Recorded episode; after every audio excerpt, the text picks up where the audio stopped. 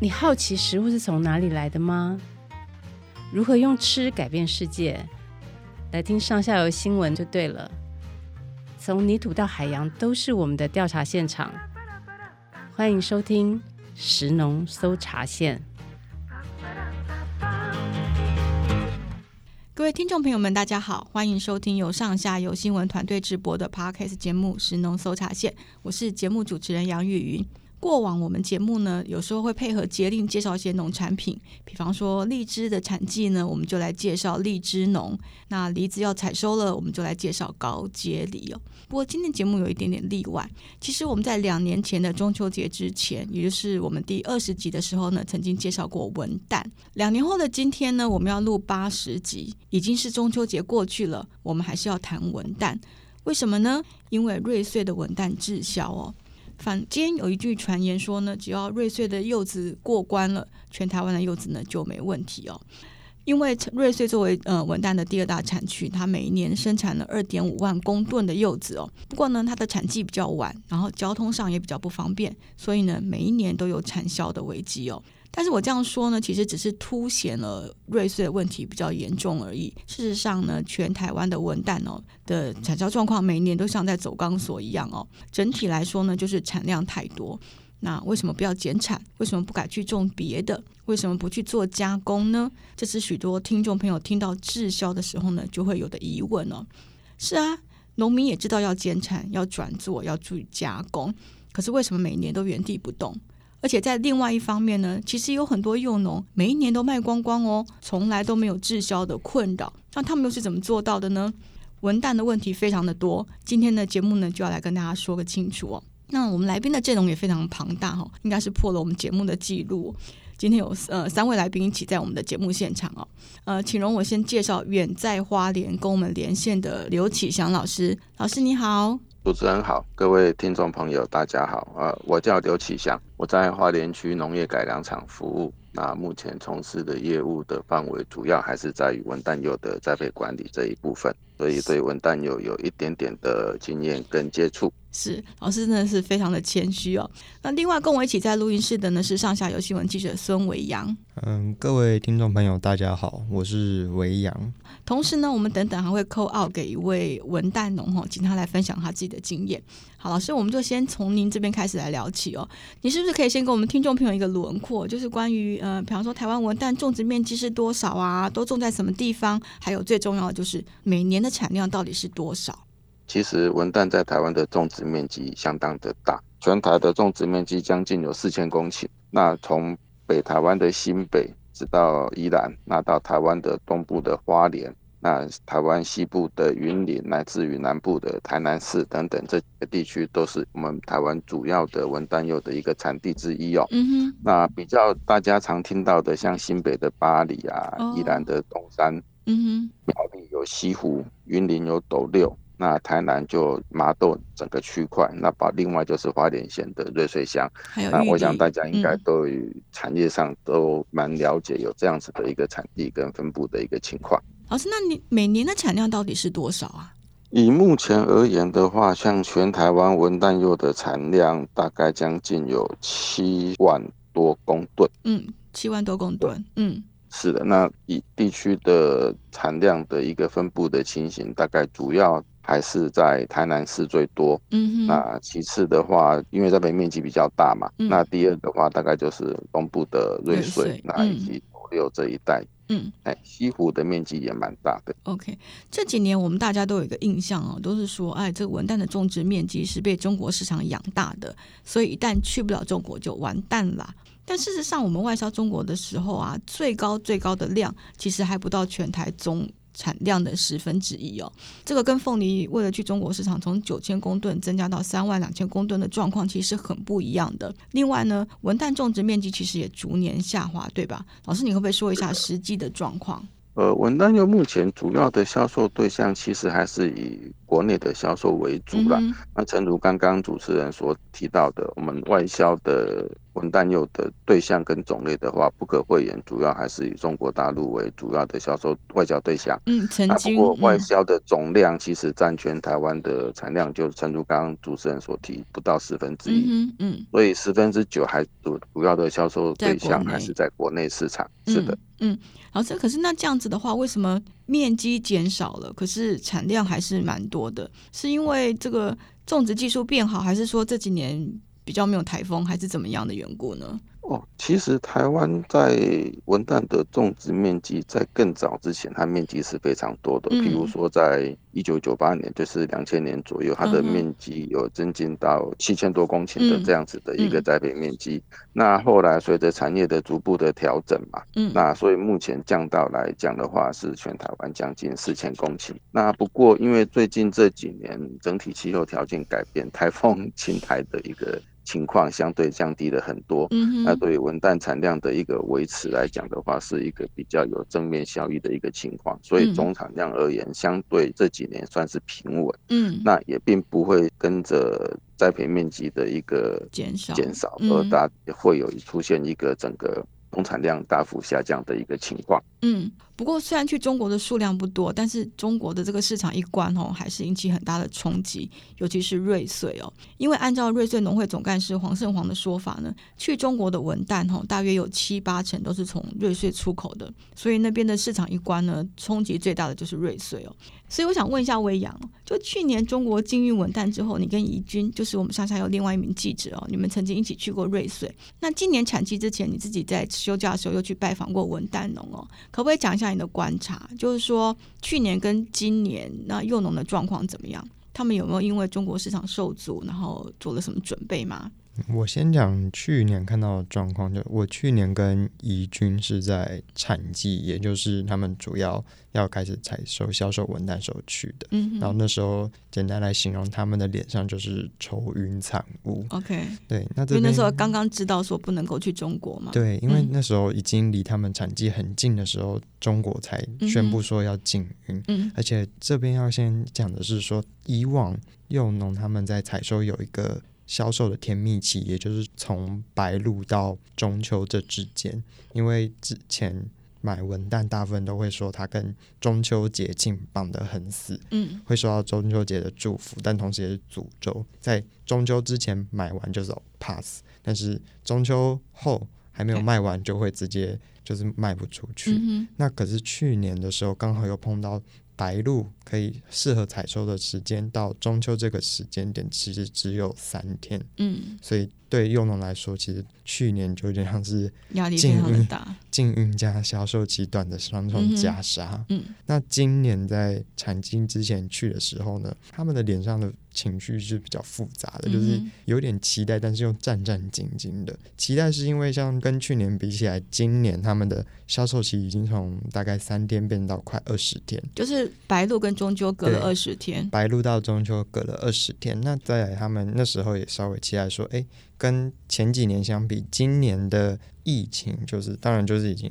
基本上是没有什么太大的问题。那这种节庆水果，他们认为说可能也许买气就会恢复。所以今年在我去看的时候，是有一点在拭目以待，说看看他们的销售状况会怎么样变化。对，所以你的意思说，你今年八月去的时候，那时候还没有采收嘛，对不对？嗯。那时候有有想到说十月会有两成滞销这么惨烈的状况吗？嗯，我必须承认，其实并没有很意外，嗯、因为就像我们刚刚聊到的是，其实中国禁运的文旦，它不可能说今年它就完全的消失，它今年还是会继续生产。那当然，瑞穗又是首当其冲，其实幼农们都知道。这次就是我自己提早去的时候呢，其实有幼农就透露说，如果今年的买气没有突然一个大爆发的话，那可能。他自己预估是他们班上有最多二分之一的幼农会爆掉，嗯哼，所以那就比较像是心里有个底。那回来我们就有跟大家分享，然后有做讨论。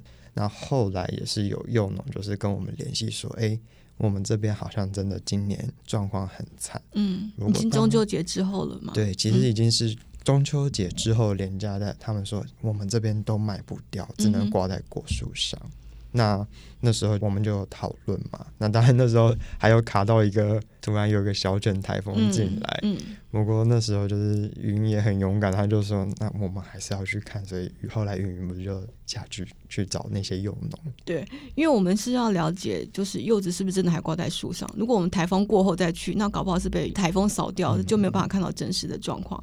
跟老师说，我们当记者本来就是哪里有问题，我们就要往哪边去嘛。倒是我觉得老师真的是比较感人。我去采访花改场的时候啊，那刘老师跟另外一位邱科长一起受访。然后那天明明花莲就放了台风假哦，可是他们还是接受了采访，真是非常感谢老师。然后话再说回来，我们的报道就是我让你们去年写的那三篇报道比较着重在中国的影响嘛，所以采访的多半是供货给这个贸易商的这些幼农。是。可是我这次去的时候，我倒是发现这个瑞的幼农有两种，一种就像你跟我都采访过那些呃，就是主要供货给贸易商或是台湾盘商的这些幼农，他们每年都会担心价格不好。那另外一种是自己经营品牌，比方说像鹤冈村的这个罗村长啊，还有农会的这个魏理事，他们都有自己的通路。那像罗村长，他甚至跟我讲说，今年中秋节还没有过完哦，他就已经把明年的文旦都已经卖光光。差很多呢。对，那你要经营自己的品牌，品质就是最重要嘛，否则客人买一次就不会再来啦。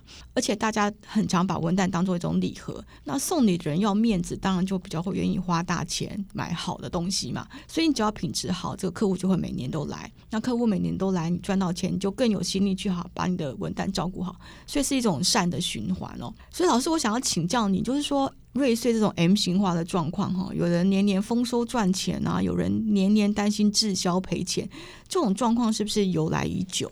呃，这个情况在早年并不是普遍的存在，嗯，早年不是，是在这十年之间才慢慢出现这样子的一个变化的情形。那这个跟我们台湾的消费习惯来自于。整体社会环境的改变是有相关联的啦。嗯，怎么说呢？认为说，比如说像宅配市场的这样子的一个通路的、哦、的出现，嗯哼，对，现在电子商务相关的宅配的运输是非常的便利的。对，那如果回到十年前的话，可能这一部分的通路的一个流通的一个比例相对是偏低的。哦，OK。那东部而言，它的交通比较不方便。嗯。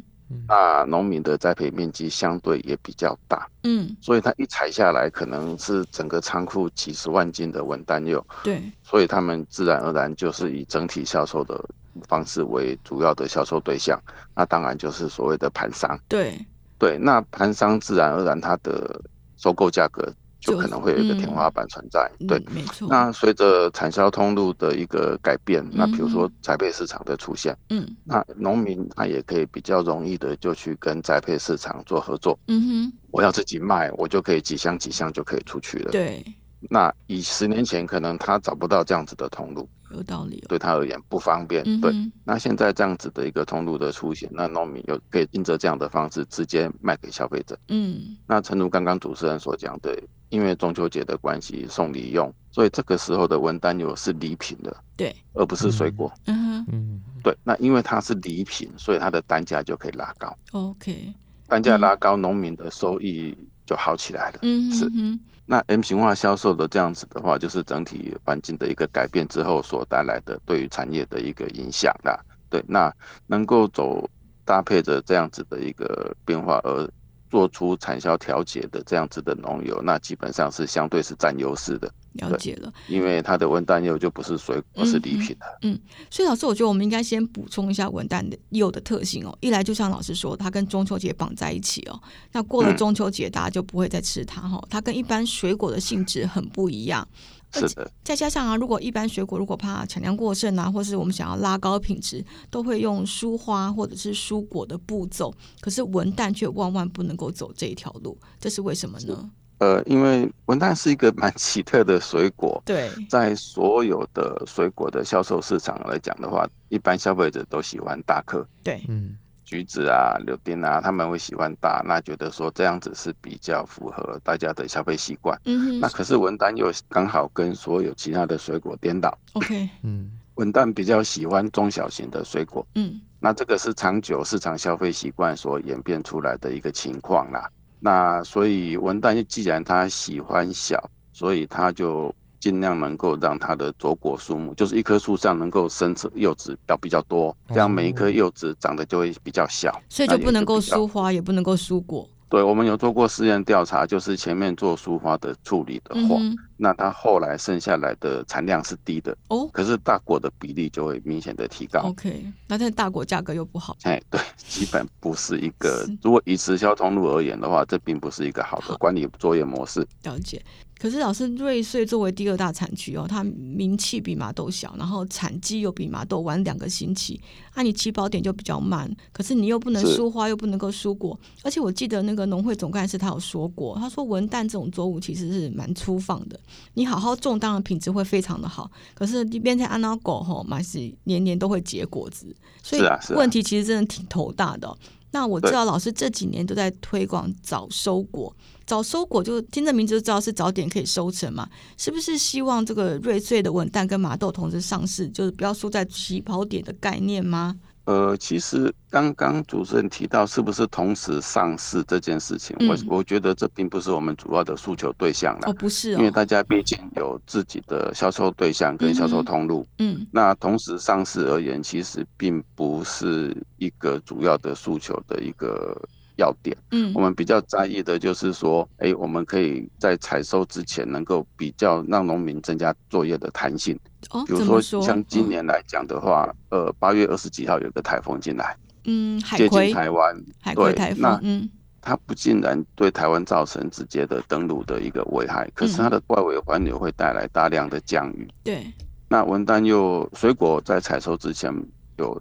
大量的雨水的话，那当然对果实的大小会增大。嗯，那可是它的果实品质就甜度会下降。对对，那如果说我们可以在八月二十就采收的话，那就可以规避掉八月二十几号这样子的一个台风的风险。嗯，那这个就是减少在采收之前不良天气造成的影响。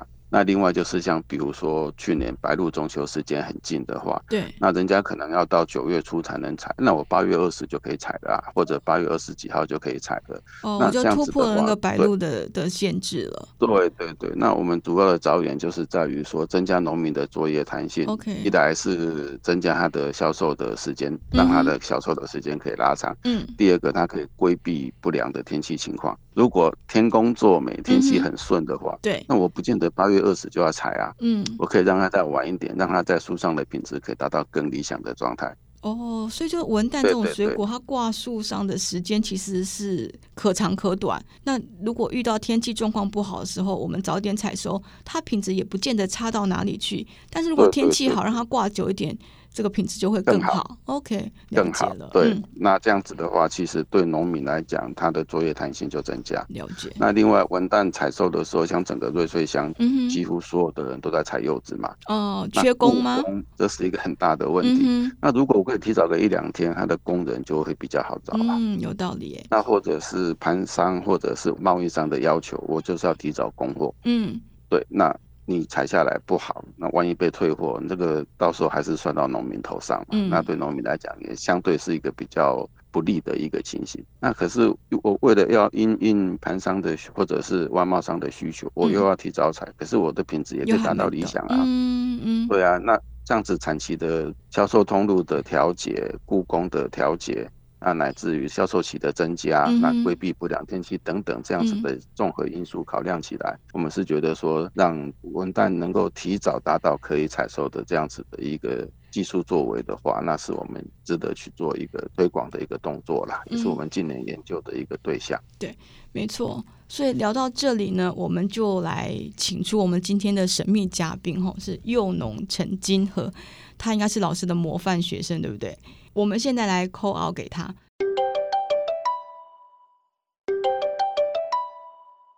哎，陈贤你好。哎，你好。哎，我们现在一起录音的哈，有这个花改场的刘老师，还有我的同事维扬。你要不要先跟他们还有我们的听众朋友先打个招呼？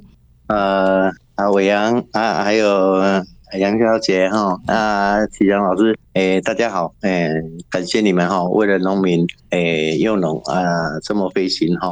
啊，感谢你们。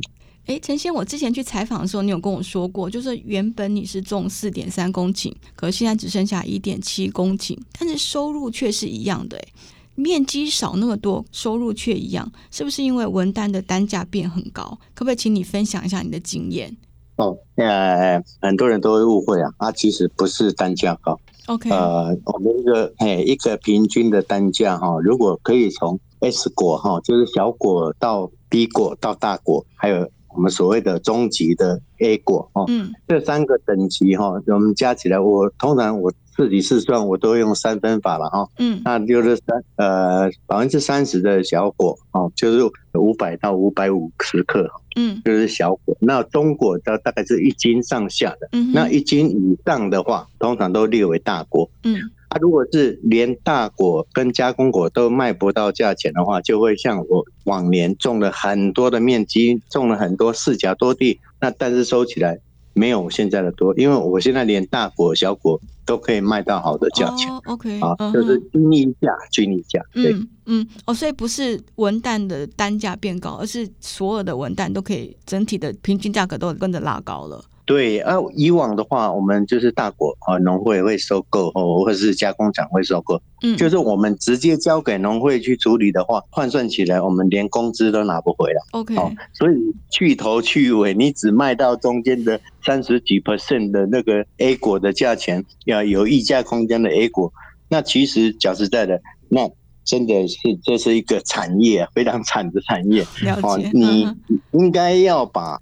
那个大果有办法，嗯，管理到有客人客户客户可以大量接受，嗯，对，啊，小果也他也可以接受，那所以你不需要高单价，你大概十六七块，我我这已经好几年了，我从来没有跟老板议过价，他就直接给我十六块十七块，嗯，就是大果也交，小果也交，嗯，哎，从十六粒的装十斤的哈，十六粒的到八粒这个 range 当中的，只要。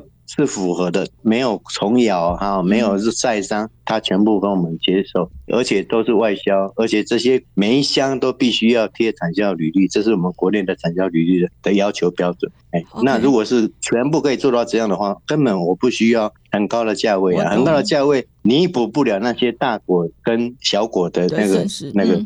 我懂，我懂。哎，那那你要来分享一下，就是到底老师刘老师教了你什么？为什么？你可以做到这个，就是说所谓的早收果到底是怎么种的？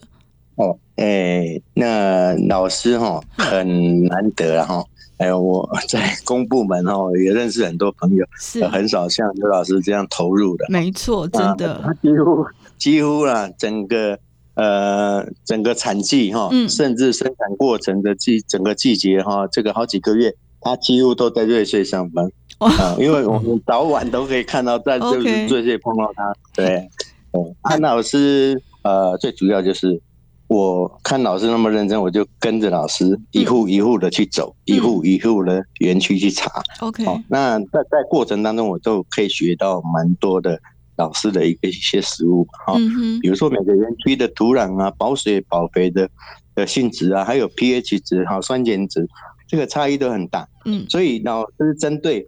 个案哈，每个园区，我我一个人有两两块园区、三块园区，嗯，但是这三块园区就不会一样啊。你看老老师的辖内，他有我们四十几个呃，四十几四十二个农民嘛，嗯，啊，四十二个人，面积有多少？面积将近五十公顷，嗯，哦，那不同的。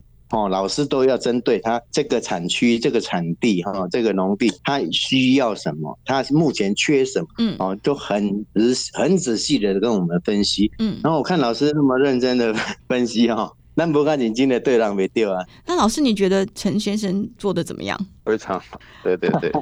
那陈先你这样子跟着刘老师经营下来，你会鼓励其他农友也一起来种吗？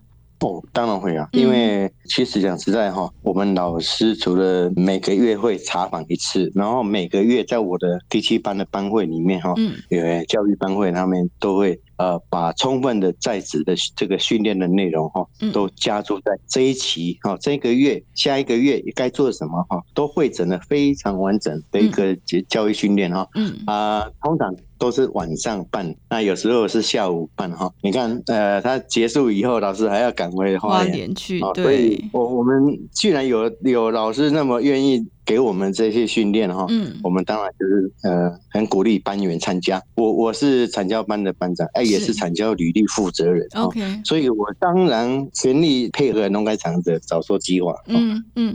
你要吸引人家来买你的柚子，当然是可能就是那个品质在高端的这个市场啊。你如果要还要去抢加工这块，我想这个可能就蛮悲惨的。嗯，了解。所以现在有四十二位农民，大概有五十公顷，对不对？我们希望未来这个呃数量可以再增加哦。那今天谢谢陈先生的分享哦。下次如果有去瑞士的话，我再去拜访你哦。哦，OK，没问题，欢迎欢迎。谢谢您，谢谢谢谢，拜拜。好，好，拜拜拜拜，谢谢。老师，我觉得刚刚陈先他可能讲的太激动哈，我我们还是没有听到说到底早收果是怎么种，还是技术部分，还是你来简单帮我们补充一下好不好？它其实是一种呃，呃，可以让品质变好的一种技术，对不对？其实早收的另外一个意思就是让你的产量品质可以提升。嗯哼，然后按照植物生长的基本原理，然后来去增加果实的生长的速度。嗯，嘿，那这样子的话，能够让它提早一点达到品质可以销售的这样子的一个呃基本值，这样。所以不是种了一种早收的品种，而是把这个种植的技术做改良之后，让果实提早成熟。哎，可以这么说，就是它可以让它就是可以更早达到可以翻售的品质。对，当然你种越久，它当然品质会越好。嗯，好，谢谢伟阳的补充哈，老师。那我们想要再聊的就是说，除了早收果之外，还有没有其他方法可以帮助幼农？比方说，我们来转做其他水果，这样子可以吗？呃，其实我目前我个人的看法啦，嗯、因为文旦这个产业在瑞穗基本上它的基本雏形是已经都存在着的。嗯。那农民的栽培历史很也算是久，所以对于相关的整个产业的相关的知识跟相关的资讯等等的取得也都是比较便利。嗯，那现在以栽培技术的，因为改良场的本位就是在于栽培技术嘛。对。那你想要把文旦柚的品质让它有进一步发展的空间的话，这相关的技术基本是存在着的。嗯。那你只是把这些技术运用到你的田里面，对，那你其他周边的相关条件，你本来就已经具备着的啦。嗯，对，那你何尝放掉自己原来已经有基础的一个产业作为，而去投入另外一个全新陌生的一个市场？嗯，那我觉得这个相对的风险其实可能会更高。了解了。那农民可以做的或许就是说，哎、欸，随着产业的变化，它可能我们会鼓励农民比较走直销通路的这样子的一个市场需求。嗯，对。那直销通路的话，当然前提还是一样是要品质的。对，就是你要做更精致化的管理。对，前面讲的就是你你走高端的市场的话，它的价钱是比较好。嗯，对。那我们会有鼓励所谓差异化的管理。好，农民可能不见得每个人都会买，这是实话。嗯。对，那我们会建议农民，你看看你自己的销售对象，比如说我今年我一个人，我一年可能只能卖一百箱，我不像别的农民那么会卖，我可以卖到一千箱或者是上万箱的直销的那个文旦油果品。对，一百箱没问题啊。嗯，一百箱你可能我就挑十棵树来去生产这一百箱就好。嗯，那你针对这十棵树好好的去做管理。嗯哼。对，比如说营养剂啊、海草粉啊、你的夏季修剪啊、套袋啊等等等等的，你多投入的成本，那提供这十颗，嗯，那你把这个十颗顾好。那这十颗就拿来当做你直销通路的主力。了解。可是我今年卖一百箱，我可能明年就口耳相传变成一百五十箱也不一定，慢慢的增加。对，那你再慢慢的扩充你的细致化管理的这样子的一个作业住宿的对象。嗯，了解。对，因为你可能我一开始两甲地，你全部都用比较高密度的管理的话，诶，成本不见得能够收回来。嗯。对，你全部这样做，你还是保直销通路的话，你相对成本的回收是一回事，你能够得到的回馈可能也并没有办法想象中的那么大。比如说，我们举个例子好了，我全部跑，我可能要三吨水，嗯，每一吨水你可能就要一千多块、两千块的的那个成本在里面。嗯、对，没有错。那我全部都喷，当然你的付出的成本就要比较高啊。我只要弄个半吨水，顾这十颗就好。嗯。对啊，那你的成本就比较低。了解。那相对的，你好的东西我就自己留起来好好卖。嗯。那直销的通路其实一箱可能三五百块至少吧，对不对？嗯、对，那跟刚刚陈班长是比较客气的，没有讲的那么清楚。嗯。对，那这样子的话，你一台金就是五十块啊。对。那你盘商再怎么好，像今年而言，你可能也是十几块而已啊。没错，没错。那这个中间的差别就出来了。嗯，了解。那你十几块的就走十几块的销售栽培管理的模式。嗯。那我五十块的，我可以用五十块钱的栽培管理的模式下去做。哦，这就是老师所谓的差异化管理嘛，对不对？对对对。那因为文旦不是一年而已嘛。嗯。对，你可能招远五年后、十年后啊，你这个可能差异化之间的比例就会慢慢慢慢的增加。如果你的产品受市场的欢迎的话。嗯。对，那这个就可以随时的做机动的调整。调整。那你的技术还是在你的身上，你的经验持续的累积，嗯，你当然就会越来越得心应手，嗯，那你的通路也慢慢的能够建立起来，当然你受到的压力相对的就减少，嗯。陈班长讲的也没有错，就是我的东西好的话，其实即便是盘商，嗯，或者是贸易上，其实它还是。相对的利润还是有，也是会增加的，嗯，嗯，只是增加的幅度没有像直销通路那么高啦。嗯、我们持平而言啦，嗯、对，所以以农民而言呢，就是我要真的要赚大钱是要直销，嗯，那我要赚小钱我就是盘商，嗯，那回本就是加工。了解，就老师这样分析，我觉得挺激激励人心的，好像帮我们这个把前面的这个迷雾全部都拨开来了耶。欸、就是操作了，实际的运用了，嗯、对对对。好，但是我们的报道其实有采访的这个台湾柑橘之父吕明雄老师哈，他也提供了两个想法，我觉得我们也可以拿出来给听众朋友参考一下。这部分可不可以请文扬来帮忙补充？嗯，就是在那个吕老师他有分享到，因为文旦可能在生产过程它一定会有大果，但其实大果并不是没有用处，它其实可以拿来拜拜.因为它。很大颗，对啊，因为、就是、拜拜很好看。对啊，我们那个拜神明可能是希望就是哦，要看要大又体面。Uh. 那其实我今年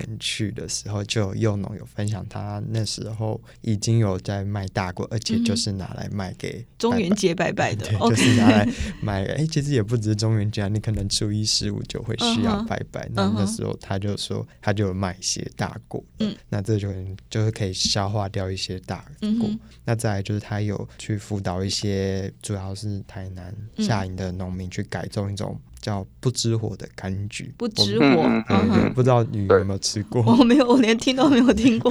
我自己其实也没有。那他就说，那其实是在日本三月才会上市的柑橘，但如果台湾物候环境的话，它预计其实是可以提早两个月。那这样子的话，不仅是可以内销到台湾的市场，它甚至有机会到日本去，因为它在。日本的市场是比较明确的，嗯嗯、大概是这样。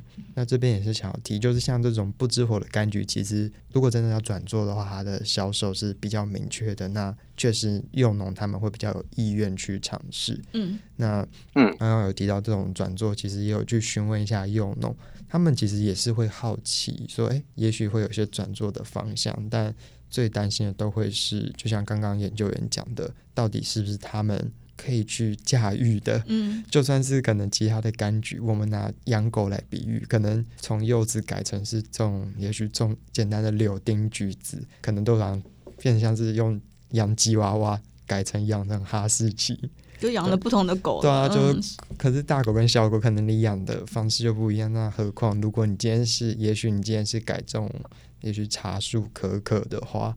那你可能就是从养狗变成是养猫养鸟的那种 程度，那当然对啊，但所以我们有时候会说，哎、欸，那你为什么不转做呢？其实可能要设想，对他们来说，嗯，转成另外一个作物可能就是有一个难度，嗯，所以他们当然会希望说，哎、欸，如果是像，也许是就像吕老师讲这种不知火这种柑橘，哎、欸，今天很明显的。已经很明显的市场，他们知道说，至少他们种出来是比较有销售通路的话，嗯、那当然也比较能够鼓励他们去尝试。嗯，另外老师，我跟你说，就是我们报道出炉之后，很多热心的读者啊，都跟我们说，哎，去加工，去加工啊！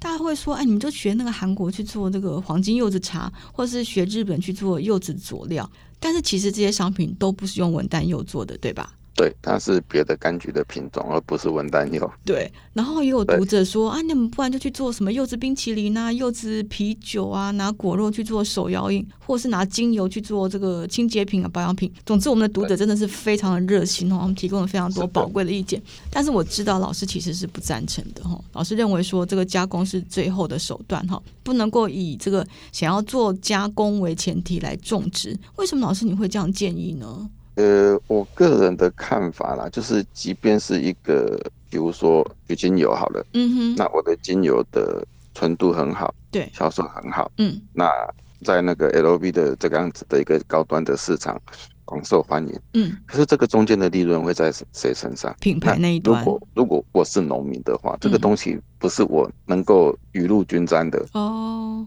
对，那他还是站在提供原料的这样子的一个立场来接参与这件事情。嗯，那既然是提供原料这样子的一个立场的话，它的单价就不太可能。对。对，那一般的生产者他基本可能会喜欢的就是降低生产成本嘛，cost down 啊，嗯哼，对啊，所以他应该也不太可能说，哎，我这个东西因为是做很好的精油，嗯，所以我把你收购的价钱可以拉得很高，嗯，我想这除非他农民有参与股份的产，像 Display 这样的一个公司的运作模式。不然的话，我想站在农民的立场而言，他还是应该去走他的直销通路的一个市场，才是他的正途。嗯，不过老师，这文旦总是还是会有大果、圣果，还是需要加工嘛，啊、对，不对？没错，没错，没错。那这个加工的部分，过去真的是很痛苦哈，就是有削皮它很难呐，然后它还有那个白膜要处理。可是我知道花改厂它最近研发了一台很厉害的三合一机器，请老师赶快来帮我们介绍一下。哦，这个是我们那个。作物环境科农产加工研究室他们的一个力作啊，嗯哼哼，对对，真的是力作，造福人间。几年的一个经验的调整跟会诊，这相关的一个技术的话，他们有一台机整整套的一道设备，嗯，那基本就是可以取果皮，就是文旦表皮上那薄薄的那一层，嗯，榨精油的那一层。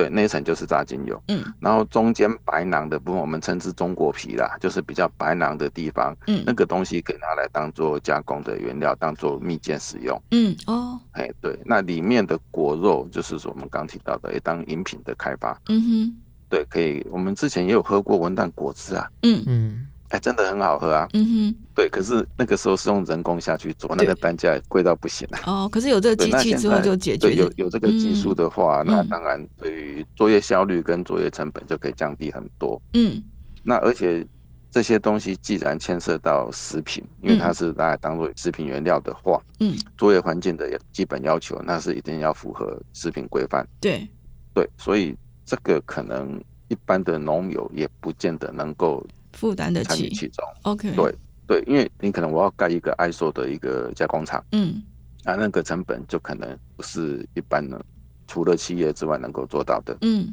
对，那这样子的话，嗯，因为其实大果在所有的水果产业里面，大果或者是格外品，我们讲格外品好了，不要讲大果，嗯、就是在你一般的规格之外的这些稍微吃一点点的水果的存在，那是一定会有的，对。那所以这个东西的产业的需求，因为文旦产业又相对也很大，嗯，那那格外品的也相对的压力也比较高，嗯、所以当然走加工是一个可行的通路，而且是一定要去走的通路。嗯，那目前的作业的一个瓶颈就是效率太低。嗯，对，那我们改良厂有这样子的一套设备，可以增加它的作业的效率。那一样哦，那个文旦你不要看一样是文旦哦，嗯，新鲜的文旦取下来的精油真的是非常的好。可是你给它放两个礼拜之后，那个文旦又取下来的精油就点点点了。OK OK，对，那个那个中间其实是有很多时间上的跟时间跑了。哦、oh, OK，那对我找了一堆人在那边切柚子，那、嗯、那些人的手可能也当刀子也可能也也不是很干净，嗯、不符合啊你作业场作业场域的。卫卫生需求等等等等的这些，其实都有规范存在啊。对对对。那这些东西，如果我们可以有相关的整套的设备，嗯、然后在一个合理的作业场域之中，那可以专业的来去做生产，那可以抢时间，也可以配合冷链的供应，能够达到那个长时间的运作跟储原料的储存等等的这样子的一个作业方式的话，嗯、其实对于啊，那以文旦而言，就是所谓的大果。那当然是一个很好的笑话对象。对，其实我们在报道里面有这台机器运作的影片，大家一定要去看一下，真的很厉害哦。哎，对，那个机器真的很厉害，连我我也觉得，哦，我第一次看到的时候嘴巴开开，天哪，还有这样子的招数，真是。对啊，真的是一条龙，一个柚子一次就处理完了。对。对，嗯，邱科长他们花了很大的心血跟力气，跟他们的同仁，那这个真的是让我觉得很佩服的地方。对，所以读者们赶快去看我们的报道，你们的嘴巴也会开开的哦。好，那节目结束之前呢，我来帮大家总结一下哈，就是说整体来说呢，不论我们有没有中国市场，台湾的文旦就是种太多，所以呢，如果我们要根本的去解决这个提心吊胆的产销危机呢，就是要减产。那按照刘老师的分析呢，我们可以淘汰一些弱化的幼树，然后更精致化、更差异化的去做管理。比方说像早收果，目前的成绩就还不错。那也可以试着去呃转做，比方说像吕老师提供的这个不知火，好慢慢的去调整产量，或者呢，我们就努力来发展加工市场。但是啊，不论是哪一条路，都不是捷径哦，需要这个幼农们痛定思痛来解决哈。不过我也要在这边精神喊话哈，就是幼农们，你们其实不孤单呐，因为有任何问题呢，就去找花改场的刘老师请教就没问题了，对吧？那节目两只手两只脚而已啊。谢谢老师，这那节目最后不知道老师有没有什么要再跟大家做补充的？诶，站在栽培管理的立场而言，诶、嗯，品质是一切。品质是一切，嗯，对。那维扬呢？你有没有什么要补充的？嗯，其实像这个加工的这个技术，就它的机器，其实去年就有一个比较早期的版本，那可以看到它其实都在持续进步。嗯、我还记得去年有个相关的分享会，嗯、那时候遇到邱科长，然后就有问他关于文旦产销的事情，他就说他自己可以知道说这种文旦的这种产销要改变，它会有一段。一定的阵痛，其实它不可能是一年两年就可能可以看得到成果的，但是它不能因此停下脚步，它必须要持续的，就是帮，因为它的专长是在这种加工嘛，那它可能就是以它的这种立场，好好的能够不断的去精进这种加工仪器，帮幼农缩短个一年两年，脱离这种产销压力都是好事。那也可以看到，像今年就是去找幼农的时候，他们其实也有一些幼农就分享说，他们去积极的去试用这种早收果的技术，真的今年白露是九月初，但是他们可能预计八月底就可以开始采收。然后也有幼农就是自己私下问我说：“哎，那你们比较熟这些各个产业状况，那哪一个转作作物可能比较适合？”嗯、就是对，也会也私下跟我们讨论。其实可以看得出来，不管是例如说是像花改场。或者是像幼农，不是说是坐以待毙，而是是真的是希望说，我今天在这个文旦产销压力下，都希望可以脱离这个困境。嗯，那当然就是觉得他们很认真之余，就是也会希望说，哎，在一个上面的农粮署，我们其实可以看到是像去年可能他们比较面对中国境遇比较大动作，但今年感觉就是它的很多在推动这相关的。力道其实是可能比较松散的，对，今年比较没有舆论的压力，所以就放松了。对，但是当然就可以看到是能够帮助文旦脱离产销困境，其实也不是说只有去年做一做就可能结束的，嗯、所以还是会希望说，像能量署可以再多多看见这种文旦产销的困境，然后多去帮忙幼农去脱离这种苦海。对，有听说农粮署也是有在听我们的 podcast 哈，就长官们我们在呼吁喽，请听一下这样子。好，那节目最后呢，我要再感谢老师一次哦，真的在花田受访的时候就提供了非常多的内容哦，对我们的报道方帮助非常大，也让我同事跟我都学到好多知识。那今天你又百忙之中跟我们连线上节目，真的是太感谢了哦。哎，不会不会。那同时我要感谢听众朋友的收听哦，希望今天文旦柚产业的盘点呢，能够让大家收获满满。呃，寒露已经过去哈，霜降就在眼前，秋天是真的来喽。嗯、早晚气温真的变化比较大，大家要多保重。那我们下次空中再见，谢谢老师。好，谢谢，谢谢维扬，观众朋友们，拜拜喽。好，拜拜。以上内容是由上下游新闻团队制作，我们是一个线上媒体，特别针对农业、食物跟环境制作每日新闻与深度的调查报道。欢迎大家上网搜寻上下游新闻市集。